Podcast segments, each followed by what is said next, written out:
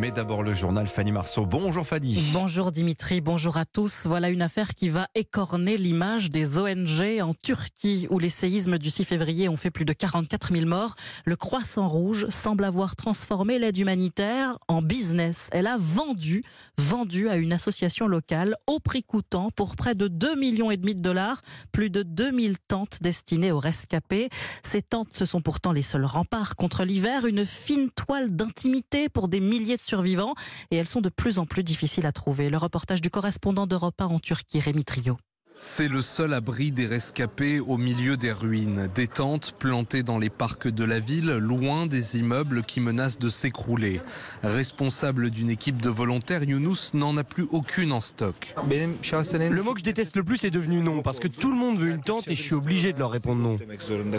Nejati, un sinistré, a vécu avec sa femme les premiers jours après le séisme dans des conditions difficiles.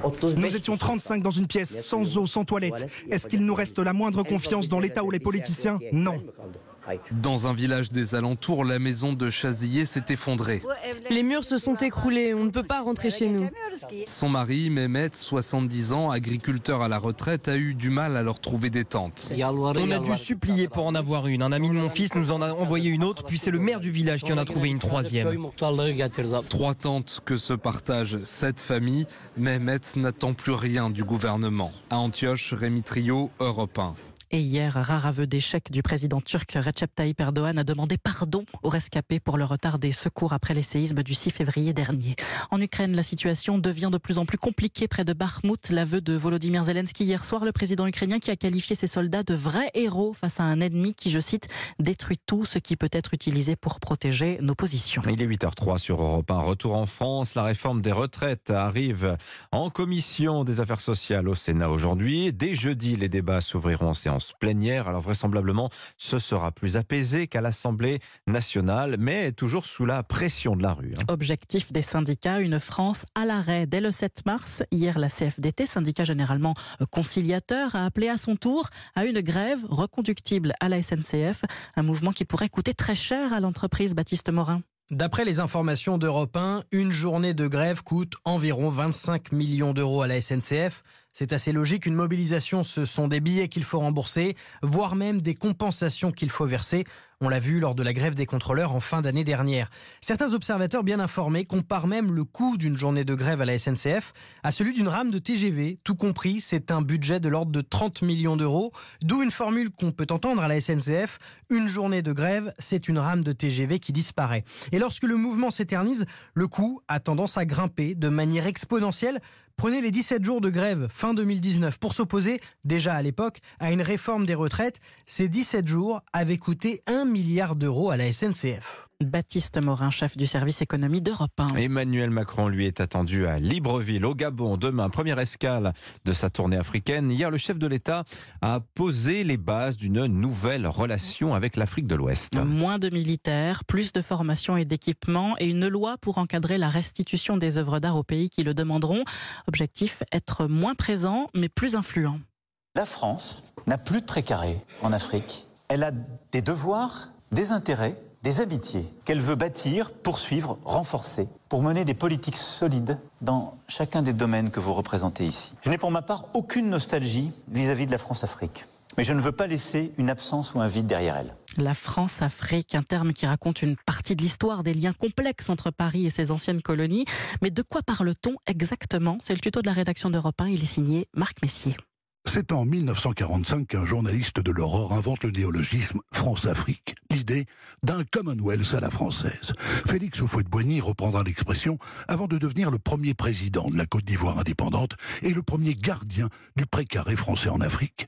Les Sédar Sangor, Bongo et Autreya Dema le suivront dans les pas feutrés d'un Jacques Focard, faiseur de roi du général de Gaulle, artisan du franc CFA et installateur des troupes françaises dans les anciennes colonies. L'époque d'une vraie politique française en Afrique regretteront certains. Un système mafieux, dénonceront les autres. Le pétrole et les biens les valises de billets, les élections truquées, les putschs, les maçons et les barbouzes. 60 ans plus tard, les vieux crocodiles sont tous morts, mais on palabre toujours sur la France-Afrique. Marc Messier. Le tuto de la rédaction d'Europe 1 avec la voix inimitable de Marc Messier. La notice de l'info tous les matins dans votre journal de 8 heures. L'Afrique, terre de ressources pour Total Energy, notamment en Tanzanie et en Ouganda, où le pétrolier français mène le forage d'environ 400 puits. Projet dont 6 ONG réclament la suspension. Le tribunal de Paris doit se prononcer aujourd'hui. 8h06, un coup dur pour plusieurs grands chefs à une semaine de la sortie du palmarès 2023 du guide Michelin. Euh, plusieurs étoilés, justement, perdent une étoile. Oui, euh, Christophe Coutenceau, Michel Saran ou encore Guy Savoie, ce dernier qui a pourtant été élu meilleur chef au monde pour la sixième fois d'affilée. C'était en novembre dernier. D'une grande table à une grande frite. Dimitri, est-ce que vous aimez les potatoes? Euh, Celle du McDonald's? Ah bah oui. Oui, j'aime beaucoup. Imitable. Eh bien, il va falloir vous en passer quelques semaines. Figurez-vous que dès le 7 mars, McDonald's va les remplacer par des frites de légumes. Petite révolution dans les menus. Est-ce que les clients se laisseront séduire? Delphine Shields est allée à leur rencontre pour Europe 1.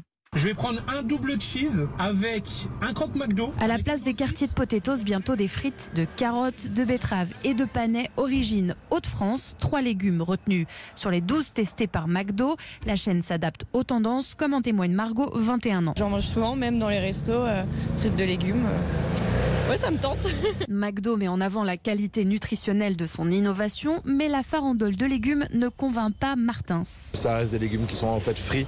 Donc quoi qu'il arrive, on a des graisses saturées partout et quand on va à McDo, on sait ce qu'on mange en fait. On n'est pas vraiment là pour manger sain. S'ils veulent faire du végétal et des trucs comme ça, ils pourraient faire des burgers végétaux, ce serait quand même plus intéressant. Émile aussi a quelques réticences. La potatoes, ça reste quand même une institution. Euh. Du coup, je sais pas comment ça va se passer, mais j'espère qu'ils vont quand même garder euh, l'option potatoes euh, pommes de terre. Qu'il sera sûr, l'opération légumes est prévue pour 3 à 4 semaines seulement et s'il n'y a plus de potatoes, il y a toujours l'option bonne vieille frite. Un reportage de Delphine Shields. Alors comment vont réagir les concurrents KFC, Burger King, Big Fernand Mais on verra ça bien sûr dans nos prochaines éditions peut-être. 8h08, une enquête pour viol ouverte à l'encontre du joueur du Paris Saint-Germain, Ashraf Hakimi. selon nos confrères du Parisien, une jeune femme de 23 ans a signalé un viol au commissariat ce week-end mais a refusé de porter plainte. Le parquet, au vu de la notoriété du mise en cause et de la gravité des faits, s'est auto-saisi de l'affaire. Et puis une épine des plus dans le pied du football français alors que les membres du comité exécutif de la 3F, la Fédération française de football, se réunissent aujourd'hui. Au programme, le cas Corinne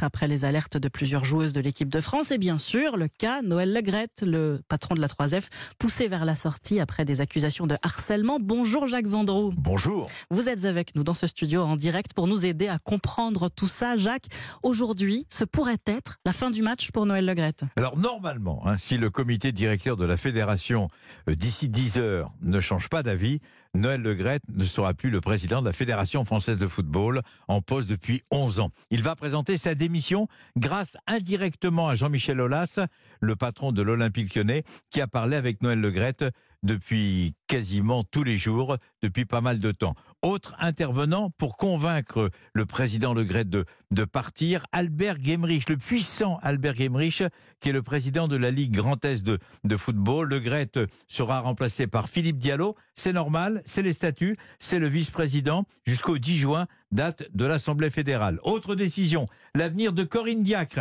Elle devrait être démise de ses fonctions de sélectionneuse et remplacée, peut-être pas aujourd'hui, par Éric Blaïc, Marinette Pichon ou Sonia Bon Passeport. Merci beaucoup, Jacques Vendroux. C'est tout, tout, de suite plus clair, hein, une fois que vous venez vous, nous voir. Jacques Vendroux, qu'on retrouve bien sûr tous les soirs dans Europe 1 Sport. Ah oui, grand débrief hein, sur cette séance décisive ce matin de la 3F. Et puis il y aura du sport, bien sûr. Et c'est essentiellement le cas Corinne Diacre décortiqué, euh, évidemment, à partir de 20h. Merci beaucoup, Jacques. Merci beaucoup, Fanny. Merci à vous. Ce fut un plaisir. Dans un instant,